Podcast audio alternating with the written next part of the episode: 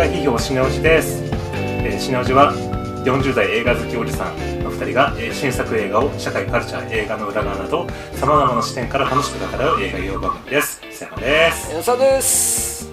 はいよろしくお願いしおます。願いします。はい。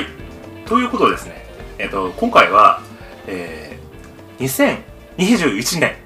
もう2020え？今年2022年だよね。そうっすよ。2022年2022年になってからもうだいぶ経ちますけどあの今更振り返って2021年何が何の映画が良かったかっていうちょっとベストの話をしようかなという 感じなんですけど。え、っとじゃあちょっとどうですかね？早速ちょっとじゃああの江ノ沢さんのお話からお伺いしましょうかねじゃあ。あ映画これ何を見たかってこと？ああそうですね。何が見てあの今年あの去年は何が良かったかなっていうこの映画が一番良かったなっていうちょっと。いやあの僕の場合ね基本もうこのあのポッドキャストで話してること以上あんまり映画見てないんですよ。なのでまあここで紹介した映画になっちゃいますよ。なるほど。わかりました。ええ。でそれでいくとですねえっと、1位が町の本屋、は2位が竜とそばかすで3位がは。サムジンカンパニーです。ほー。っていうかまず1位、えー、とこの番組でまだ取り上げてないっていう ですけどあれですよねあの見に行くっていうふうに話題に上がってた「町の本屋」っていう映画がうん。あったんですよね。あえっ、とそれの映画。あうん。あーちょっと興味深いですね。じゃあちょっととりあえず3位からじゃあ行きましょうかねじゃあね。あ OK はい。はい。3位が「竜とそばかすの姫」サムジンカンパニーですねあサムジンカンパニーか。サムジンカンパニー、なるほど。じゃあそれこれは3位になったのはななんででしょうかじゃあ。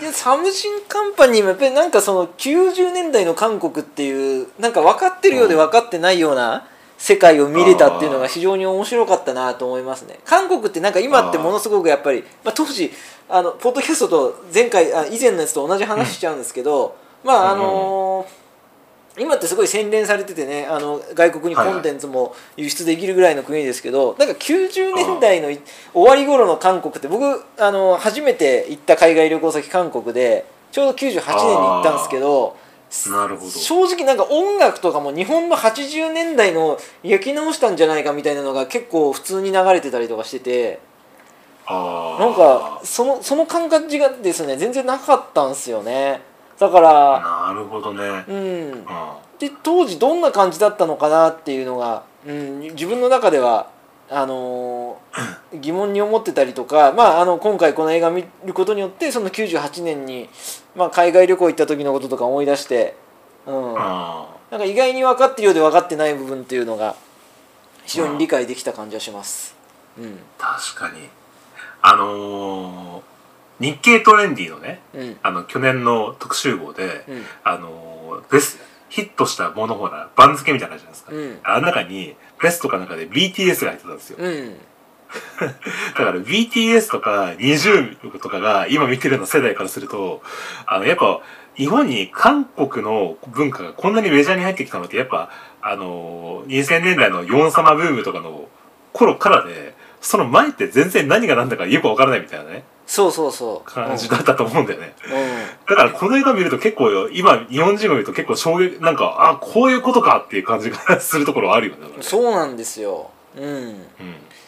で2000年の時も結局その韓国ドラマって、えー、となんで人気ですかみたいなのが日本国内で分析される時って80年代の大英ドラマみたいななんかすごくドラマティックなあの感じなのが懐かしいみたいな懐かしい文脈で結構語られてて洗練されてる文脈じゃなかったんですよ。2000年代のそのヨン様とか韓国ドラマの時もね。そうそうだよね。だから別にあれが懐かしいとは全然思わなかったしあの、なんだっけほらあの時にさ映画あったじゃん。なんだっけあのほら。あのアクション映画、うん。あの韓国と首里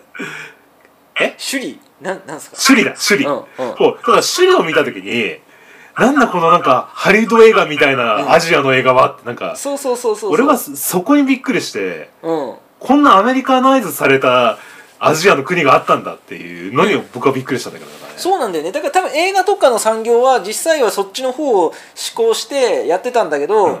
たまたまなんか日本人のその中高年女性があのー焦点当てたのが そのうん懐かしい感じのドラマだったっていうだけの話だったと思うよ。もうちょっと俯瞰で見ると、そうそう。だから首里を見てびっくりした僕からすると、うん。なんでこんなにアメリカナイズされた国があるんだって思ったら、うん。このサムジンカンパニー見るとああなるほどねって思うよ、ねうん。あのあこんなにグローバル化の道をもことから歩んでたのかっていうさ、うん。そう。が全く日本と違うっていうか。うん。ね。うん。そうだからなんかあ面白かったね確かにね。そう。みあの取り上げていただいて本当よかったです。あのしかもあのサムジンカンパニーを制作した会社さんからツイッターにいいねいただいたのであそう。いい思い出でしたね。僕も選んだ時はそこまでのなんか深いことが得られる映画とは全然思ってなくて結構よくありがちって言っちゃあれだけど、なんか企業告発もののなんか映画かなぐらいででもまあ別にそんなに外れもないだろうぐらいの選び方だっただったんだけど、まあ、うん。韓国っていうのがあれですごくよく分かったというか、まあそうだね。まあ、実態は違うかも分かんないけどちょっと。うんうん。いや面白かったです。非常にあのだからおすすめくださって本当にあれは良かったですうん。は実はこっちが2位かもね。いマジで？ちょっと今話してて、うん。評価が逆にしちゃいました。じゃあ、じゃあ、じゃあ、あえて、えっと、3位かもしれない2位を、はい、はい。竜とそばかすの姫ということですけど。そうっすよね。うん、はい。これだから僕は別に普通に自分一人であれ見てそのまま終わってたらものすごい納得いってるし、素敵な映画だなで終わってたと思います。だけどなんかあのこのポッドキャストで その後なんか、はい。あのーいきなんていうのかなそのなんか主人公の行動とかそこに疑問な点が残るみたいなことがネットで書かれてたみたいな話を伊佐山さんから聞いてなんかそこのところが気になっちゃったんでうんなんかちょっとそそれによって評価が微妙に下がるみたいな 部分はあったかもしれないですね、うん、なるほど音ね。楽とかすごくいいと思ったんだけどねうんああ、そうだね。だから、うん僕も、うーん、どうなんだろうな。僕も見た時初めに寝ちゃったんだよな。うんで、あとテーマもなんか、なんか、なんか、消化不良のまま来てて、うん。まあ、でもね、もっと本当に何も考えないで、まあ、若い人が見たら、まあ単純にあの、音楽に感動するっていうね。うんそれは、さっき、今回、この間のベストサイズストーリーみたいな感じで、まあテーマとか関係なく、とにかくダンスと音楽が素晴らしいから、それに感動するみたいな、もうちょっと、一時的なうん感動をやられたかもしれないけど。うんうん。そうそういう感じ。じそういう感じだからストーリーとしてなんかものすごくえっ、となんか深くハマったみたいなところはなかったかもしれない正直言うと、まあ、絵と音楽ですよねうんうん。わかりました。はいはい。ちょっと待って、ちょっと編集点入れていい？はい ちょっとこれを、こっちです。これ見えてるね。はい。えー、で、1位が、はい。町の本屋さん、足の皆さん。うん、これ、ちょっとあの、説明ないとわかんないですね、これね。これねかなり映画としてははい。なんかもう個人的上映みたいな映画だったのかな？なんかちょ、ちょっと町の本屋さんの説明をちょっとしないと、聞いてる人に対してわからないと思うので、うん。えっ、ー、と、まあでも本当にタイトル通りねまあのまあアマゾンとかネット書店があるんだけどちゃんとはい。あの個人店で生き残ってる本屋さんの店主の、はい。まあ、女性の方てあ女性の方が店主なのかそれとも旦那さんが店主なのかちょっと あれ忘れちゃいましたけど、まあ、夫婦で経営してる本屋さんがあって、まあ、奥さんはすごい接客上手で、物静かな旦那さんがいて、まあ、ある種老夫婦もうシニアの夫婦なんですけど、あの非常にその地域の人たちと、えーコミュニケーション取りながらなんか街のなんていうのかなそのオアシスみたいな存在としてあーやってますみたいなこれもストーリーというよりは空気感がすごい素敵な映画だなと思いました。あーうん、うん、ちょっと今、これ正式タイトルは町の本屋という映画ですね。マシ本屋さんじゃない本屋なんだね。本屋だね。継承はついてないです。うんえっ、と、ただこれは、ね、映画コムで評価4.4という超高評価ですね。あそうなんだ。はい。で、えっ、と、解説を言うと、兵庫県尼崎市にある、尼崎、えー、うん。尼崎市にあるうん。小さな本屋町の本屋、えー、2020年12月に発売されたビジネス小説「仕事で大切なことは全て尼崎の小さな本屋で学んだ」という本があって、まあ、それのモデルになった小林書店を題材にしたドキュメンタリーと。うんえー、兵庫県尼崎市の立花駅から続く商店街にある、えー売り場10坪の小林書店は、えー店主の小林由美子さんの両親が1952年に創業したと。でネット通販に押されて、えー書店が減り続ける中、えー小さな本屋だからできることがあるということでイベントを開催したり地元客を大切にしたり、えー続けてきた。しかしある時夫が脳梗塞で倒れ店を畳むべきか、え、由美子さんは改めて書店という、えー商売と向き合う、えー監督はドキュメンタリーの演出などを手がけて、えーこれが映画初監督となる、えー大大大小田直樹さん。これすみません読み方が分からなくて申し訳ないんですけど。はい。ということです。うん。すごいね。なんかこれこれだけ読んでも面白そうな感じですね。ああそうだった。うん。これあれだね。あのなんだっけ「騙し絵の牙」って映画知ってる？いやそれ知らないね。それそれ有名なの？有名であの大泉洋が主演でう。んあの結構あの大きな多分関数で公開された映画で結構話題になった2000去年の映画だと思うんですけど、うん。まあ、それもそれはあの潰れそうな雑誌があってでそこの雑誌に敏腕編集やり手の編集長の大泉洋が入ってきて、うん。そのその雑誌をどうどう立て直すかと、うん。あとその本なんていうかな雑誌業界というかその書店業界のそのなんかを総括するような話だったんだよね。でそれはまあちょっとすみませんちょっとネタバレちょっと含めちゃいますけど最終的にそれは小さなある意味この映画と同じように小さな書店からやることができるっていうふうに活路を見出すところがあるったりするわけようんどどういう映画だったのこれはだから最終的にはどうなるのこれどうなるのって言っちゃったらあれだけどいや別にだから日常が流れてるだけですよだからそのなんかやり手の人が何かを、えっと、逆転ホームランを打つとかそういうとこがないのが僕は好きなんですよ。で多分なんていうか本当に日常しか描いてなくて下手したらもう本売らないみたいなね。あ傘欲しい人がいるんだったら傘売ればいいじゃんとかそういう話なんだよね。で、えーうん。某新興宗教の人が周りにいるんだったらその本扱えばいいじゃんとかね。はあなるほど、うん、なんかすごく自然なか自然体なとこがいいしそれがちょっとね刺激として足りないんだったらまあその逆転ホームランの映画見た方がいいしって感じやろうね。なるほどね。じゃあそういう意味で言うと今言った騙し絵の牙と全く逆の方向のうん、話、逆逆だと思うよ、うん、なんかピンチになってる店があるからそれを立て直すとかなんかそういう話じゃないんだよ全然。うん。へえ、うん。面白いな。ちょっと似たようなテーマだけど全然逆のあれだね。うんただ世の中のリアリティってどっちかっていうとその町の本屋的な話の方が多いと思ってて。ううん。んだから僕はそ実際それが好きなんだ。うん。あー。うん。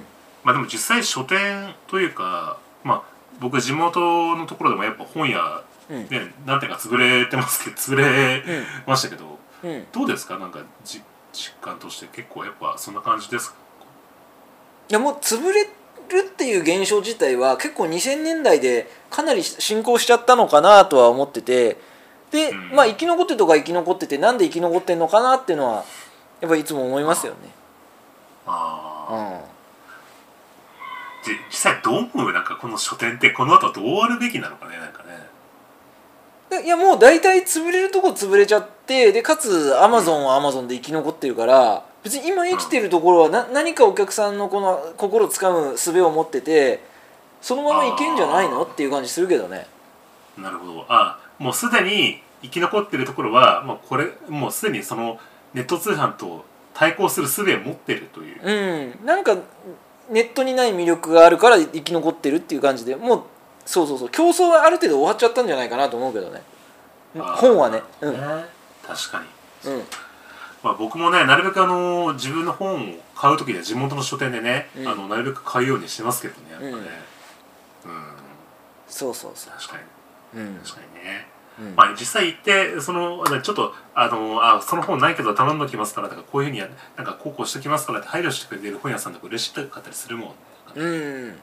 まああとはやっぱりそういうリアルの本屋さんって言えばもう選択の幅が今多すぎる時代だからそれを絞り込んでくれるっていうのがでかい価値なんじゃないですか、ああなるほどね、うん。まあ、そこの町の本屋ももうその本買ってる人に対してえー、あなんかの全集が次出るからすごい面白いっすよみたいなことを普通にプロモーションしてて僕本屋で本買った時にそんなプロモーションされたことって今まで一回もなかったから あそういうほど。本当地道な本当こういう会話で変わるんだなって思ったけどね。うん。あー。へえ面白そう。ちょっとここれは DVD になるのかな？配信さ DVD れたりするがねないんすよ。で僕監督にメールね打ってどどうあでもなんか販売はできますわみたいな話はされたんだけどね。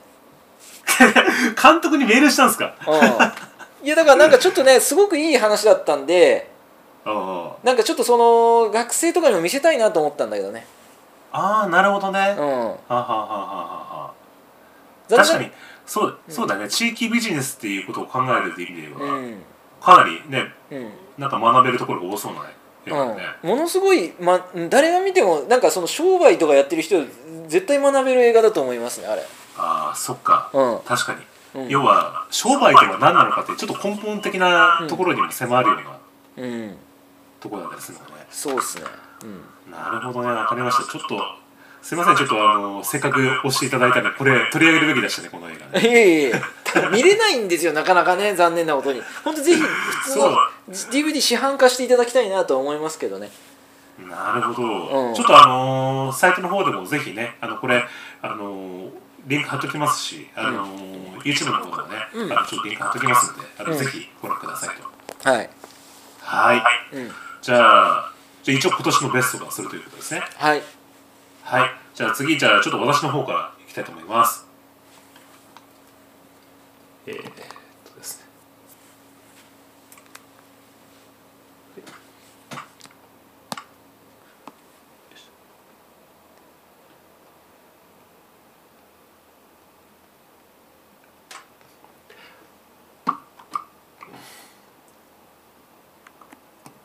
はい。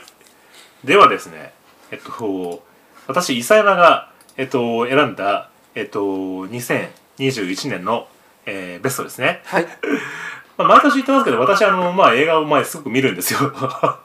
まあ、ライフライフワークみたいになってるんですけど。で、去年は、えっと、全部で、まあ、旧作含めて全部でね、86本見ましたね。うんはい。で、えっと、こ新作は29本。で、そのうち劇場で見たのは大体22本です。うんはい。で、そのうちのベスト10をちょっとざっと紹介したいと思います。うんえー第10位は、ここに見えてますけども、えージョニー・デップ主演の水俣。うんはい。で、第9位は、えー今、ま、絶賛ね、アカデミー賞に入るかどうかって言われてるこのドライブ・マイカー。うん第8位は、えー、ファーザー。うんえー第、えー7位が素晴らしき世界。うんあ、ヤクザ、ヤクザと家族、ザ・ファミリー。うんで、第6位が素晴らしき世界。うん。で第、えー5位が映画「クレヨンしんちゃん謎めき花の天かす学園。うん」えー第4位「ブルー。うん」第3位「花束みたいな恋をした。ほうほうほ」えー第2位「機動戦士ガンダム先行のハサウェイ。うはい」で第1位は「茜色に焼かれる」でしたああなるほどね というのが私の 2021年のベスト10です。茜色以外あんま知りません、ちょっとあのざっと紹介してなんかあの柳沢さんから気になるものとかちょっとこれ聞いてみたいなとかあれば。いやそうガンダム2っていうのはもともと好きなんだろうけどなんであげたんですか？ああこれはですねえっと、先行のハサウェイね。これ知らないですよねこれね、うんうん。あのガンダムってなんだろうな。逆襲のシャアってわかりますか？うんあな見たことある？見たことはない。見たことない。あのあれは要はアムロとシャアっているじゃないですか。でアムロとシャアが最終的にシャアがねあの要は地球に隕石を落として、うん。あの地球を住めなくなる星にしてであのそれしようとするシャアの野望とあのアムロが戦うっていうのがまあそれで一旦ガンダムの話ってまあある意味終わってるっちゃ終わってるんうですよ、ん。アムロとシャアの話は。うんでその後の話なんですよね。うん。でこのこれ主人公はこのハサウェイっていうので、うん。あのブライトさんってわかります？まあほとんど分かんないと思って話してください。うん。あマジですか、まあ、ブライト・ノアっていうまあ、えっ、とねあのー一作目の家は館長おじ、うん。おじさんじゃないな。まあお兄さんというか館長がいいんですけど、その人の息子がでその主人公の意思を継いでその要は地球に要は連邦政府っていうね、まあ、うん。世界政府みたいなのがあるんだけど、うん。でそれが地球からあのどんどんそのなんかな不法移民みたいなのを、うん。宇宙に追い出そうとしてて、うん。でそれは地球の中でものすごく差別が起きててでそれに対抗するあ反政府組織としてその主人公が立ち上がるっていう話なんですよ。うん。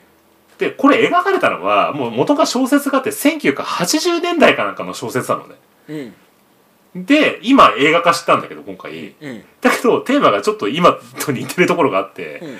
その要はあのまあその要は移民排斥とかそういうことまあ今にも通じるしであとその貧困と格差っていうものとかあとその要はあとテロっていうのと戦争ってのは何なのかとかあと、うん。多分テロでしかできない人もいるわけで世界にはね、うん。だからあのテロと戦争戦争行為っていうのは何なのか別に そういうような根源的なテーマを、うん。あの30年以上まま前に書かれた小説を現代に蘇らせてもテーマがああなるほどなって分かるところがあるっていうのがしかもガンダムでアニメでやってるっていう。なるほど、うんそれガンやっぱガンダムっていう自分のね一番好きなものでそれを語ってくれたら、まあ、好きになりますわね。うん。そうそう。だからそういう大人が考えるようなテーマをあの今そのガンダムでやられるって、うん。なんだこれおじさんに対してのはなんかサービスかみたいな。おじさんホイホイじゃないかみたいな。なるほど。いやでもそうだから。そういうふうに企画してると思うけどね まあそうだよね。だからまあ完全に狙ってやってますけど、うん。もうわ我々みたいな、まあ今、ね、40過ぎたおじさんが、うん。その、あの、あのニュースでやってるようなテーマをガンで、あえてガンダムでやってしまうっていうね。うん。だこれは見に、でも熱狂しますよね、おじさんはね、本当。そっかそっか、うん。1時間35分の映画なのね。うん。そう。まあこれあの3部作らしいんですよ。うん。3部作の1作目。っへえていうことらしくて。こういうガンダムの映画って毎年やってんの？こういう感じで。うーん、毎年はやってないけど、うん。まあでも、時たまやってますよね。あの、ただこの映画がちょっと新しかったのが、うん。あの、今までやってた他のガンダムの映画って、あの、もともと初めから続いてる宇宙世紀っていうね、あの、うん。アムロとかシャアとかの同じ歴史観の中での話以外の、あの、例えば、あの女子向けに作ったさイケメンばっか出てくるガンダムがシリーズがあったりとかいろんなガンダムのシリーズがあったりするんだけどうん。子供向けのガンダムとかそういうので映画化したりするのもとかがあったんだけど、まあ、これは本当に久々のなんていうかこうあの正当なあの原作者の富野義行さんが書いた小説を元にしたやつだから、まあ、本当に正当続編っていう感じ、ですよね。そうかそうか。うん、あとなんかあります？かちょっとすいません。もうちょっともう一回見せてください。その、えー、茜色に行かれる。うん、花束みたいなこれはどうだったんですか？花束は。あこれはねん。これはちょっとあのラジオ時で取り上げたんであれですけど。あれ？俺見てたんだっけ？これはねああのえあれですよ。あの江ノ沢さんが参加してない方のラジオのラジオ時の方でああそういう取り上げて。こと。わかりました。はい。でこれでこれはまああのなんだかな東京ラブストーリーとか最高の離婚とかのあの脚本をやってるあのーね、坂本裕二さんがあのやったまあ恋愛映画なんですけど、うん。まあ、とにかくねあのなんつうかなその20代の本当なんかもううわーもうなんかもう穴があったら入りたいっていうような あの恥ずかしいようななんかこうあのそのモラトリアム期間のすごいこうねなんていうかこうあ恋愛のリアルなところをすごくこう描いているっていう感じでもうなんかねあのタカさんはもうベスト映画出ましたって言ってる。えこれまあ今40代の人たちに今これ受けてる感じだけど本当本来のあのターゲットはどこなんですかこれ？若い人なんですか？どうどうなんだろうね。わかだえっとこの人だこの主人公たちのこのなんていうかな？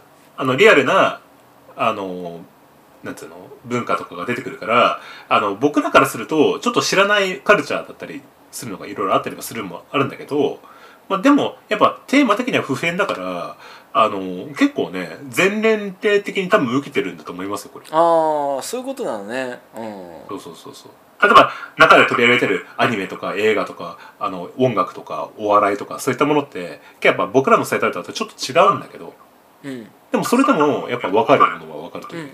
う、んなるほどなるうんうん。って感じですかね。ほどうんあと、まあ、ブルーも良かったですよねあこれはこれれ見た見たあこれは見た。うん。これはねこれおすすめいただいて本当良かったですよ。あ最高の映画でしたねこれね。あそうでしたか。よかった。これはもうだからこの本当このコロナ禍でにな人間として生きるとは何なのかっていうのをボクシングを通じて教えられるというかうん。非常に素晴らしい映画でしたねこれ。はい。はい。まああとえー、シクレのしんちゃん。クレヨンしんちゃん。クレヨンしんちゃんもなんか毎年ねすごくあのいろんな映画出してくるっていう話で、うん。うん、これもなんクレヨかンしんちゃんねうん。これ久々いいクレヨンしんちゃん映画でしたねこれねそうなんだ。あは。どういうとこがいつもより良かっあの子供と一緒に見ることがやっぱ多いんですよ、うん。クレヨンしんちゃんの映画って。たうん。でやっぱその時に当たり外れって結構あって。うん。であ、ま、聞こえてますか？うん。あでこれはねかなりあの当たりの映画だったんですよね。うん。でこれ何かっていうとあのしんちゃんがしんちゃんたちがなんかすごいこうなんていうかな。あのおその地域にあるこうすごいイケてるなんていうかこう学園みたいな私立みたいな学園みたいなところにい入って学園生活を送るっていう話なんだけどでその中であの風間くんっているじゃん。うんあの男の子が。で、あの子は、こう将来、あの優秀な、こう、大学に行きたいって思ってるんだけど、でも僕がそっちに行っちゃったら、あの、普通の中学、小学校に行く、あの、しんのすけとは離れ離れになっちゃうけど、それでもいいのかっていうふうに、まあ、風間くんが悶々とするっていう話なんだよ。うんでも、それって、要は、なんていうかな、せなんかそれって要は青春そのものというか、あの、別にあの、なんていうかな、小中一緒でもやっぱ高校から離れることもまあみんな往々にしてあるじゃないですか。うんで、まあそういうような感じで、だけど、じゃあ、だからといって離れるからといって、その、じゃあ小学校と中学校のせ時代が、じゃあ、ダメなのかって言ったらそうじゃなくて、その時々で、その要は、あの、精一杯その、その小学校、中学校の時代を楽しむっていうこと自体が、それが青春なんだみたいなことを、このクルーしんちゃんのしんちゃんの映画の中で語るんですよ。なるほどねいいですね。いい映画だ。うん。うん、そうそう。だからその青春は実存だみたいな。ちょっと最近の僕ぶりが取り上げるようなテーマに通じるようなことをクレヨンしんちゃんで語るっていうことでちょっとねこれは涙しましたよ。なんかお,、うお父さん見ててなんかね。うん。OK はい。という、まあ、あと、まあ、す素晴らしき世界。うん。とこのヤクザとファミリー。この2本がねうん。僕良かったんですよこれこれヤクザの方はどんな映画ですか？これねこれどっちもヤクザ映画なんです。よあどっちもヤクザ映画。はい。そう。でほぼ同じことを語ってるっていう。テーマとして。でこれ何かって言ったらあの今ほら暴対法がさし施行されてからさ、うん。あのヤクザがものすごく減少してるっていうことでわかる？なんかそういうのニュースの時にやったりするよね。なんかちょっとしたコーナーでそうそうそうそうそうそう。うん。あのーこのなんていうかな。えっとうん「ヤクザとファミリー」っていうあの映画って1999年から、うん。ここに書いてある2019年までの20年間を描く映画で。であのー実際ね2000この2000 1999年頃には日本のヤクザって大体えっとねえー、8万人いたんだようん。でそれが暴対法以後に今大体2万8000人ぐらいらしいわけ。うん。だから20年間で大体3分の1になっちゃったんだよね。うん。でじゃあだからまあ一般人からすればあそのヤクザとかねその反社会勢力勢人っていっぱいいなくなったからあの良かったのかみたいな話とはまたちょっと違う側面がこの映画で見てきてでそれは何かって言ったらなんていうかな。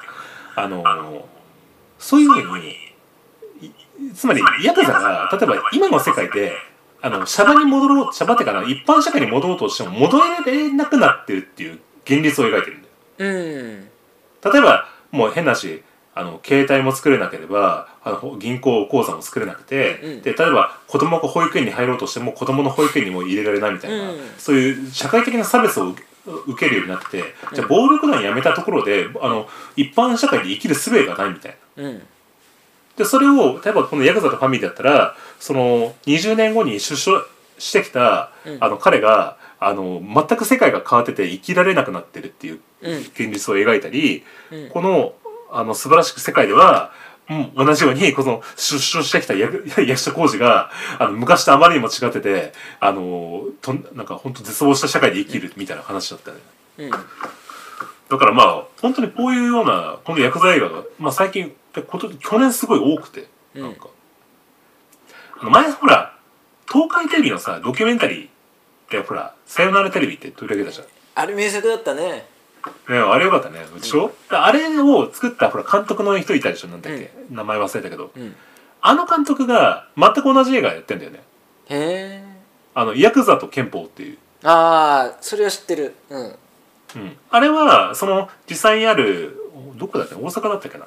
なんかヤクザ組織にドキュメンタリーで 入り込んで、うん。でそれは全く同じでそのあのヤクザがもう本当になんかもう、ね、全然生きられないみたいな現状を描いてるっていううん。映画だったんだけど。うん。だからあここの2本とそのヤクザと憲法を3本セットで見るとすごい面白いですよ。なるほどなるほど。っていう感じかな。あとこの「ファーザー」とうん「ドライブ・マイ・カー」「水俣」うん。っていう感じですかね、うん。ドライブ・マイ・カーはどんなんでした？ドライブ・マイ・カーはいや面白かったですけどあのすげえ長いんだよ。3時間以上あったのかな？あそうなんだ。うん。長くてでこれの今ほらアカデミー賞を取るか取らないかって話になってるじゃないですか。うん。うん。まあでもまあそれもまああなるほどなって思うところもやっぱありましたねうん。やっぱり1位と比べると語りのテンションが低くなるね まあ別にそんなことはないんだけどあのこの例はなんていうかな。すごいね抑えた演技なんだよこの「ドライブ・マイ・カうん。ー」の演技って。うん。なんかねあの本当になんかこうあとカメラが向いてないところで演技させるとか。うん。だからそういうような芝居でなんか集中力を途切らさせないで3時間ぐらい見させるっていう映画自体が今までハリウッドになかったからだからすごいそういう意味でなんだこの映画はっていうふうに多分みんな思ったんじゃないかな多分ハリウッドの人たちはね、うん。っていう感じがね。うん。うんと面白かったですね。了解。うん。うん。はい。はい。そんな感じですか？はい大丈夫です。はい。了解。まあというところ。はい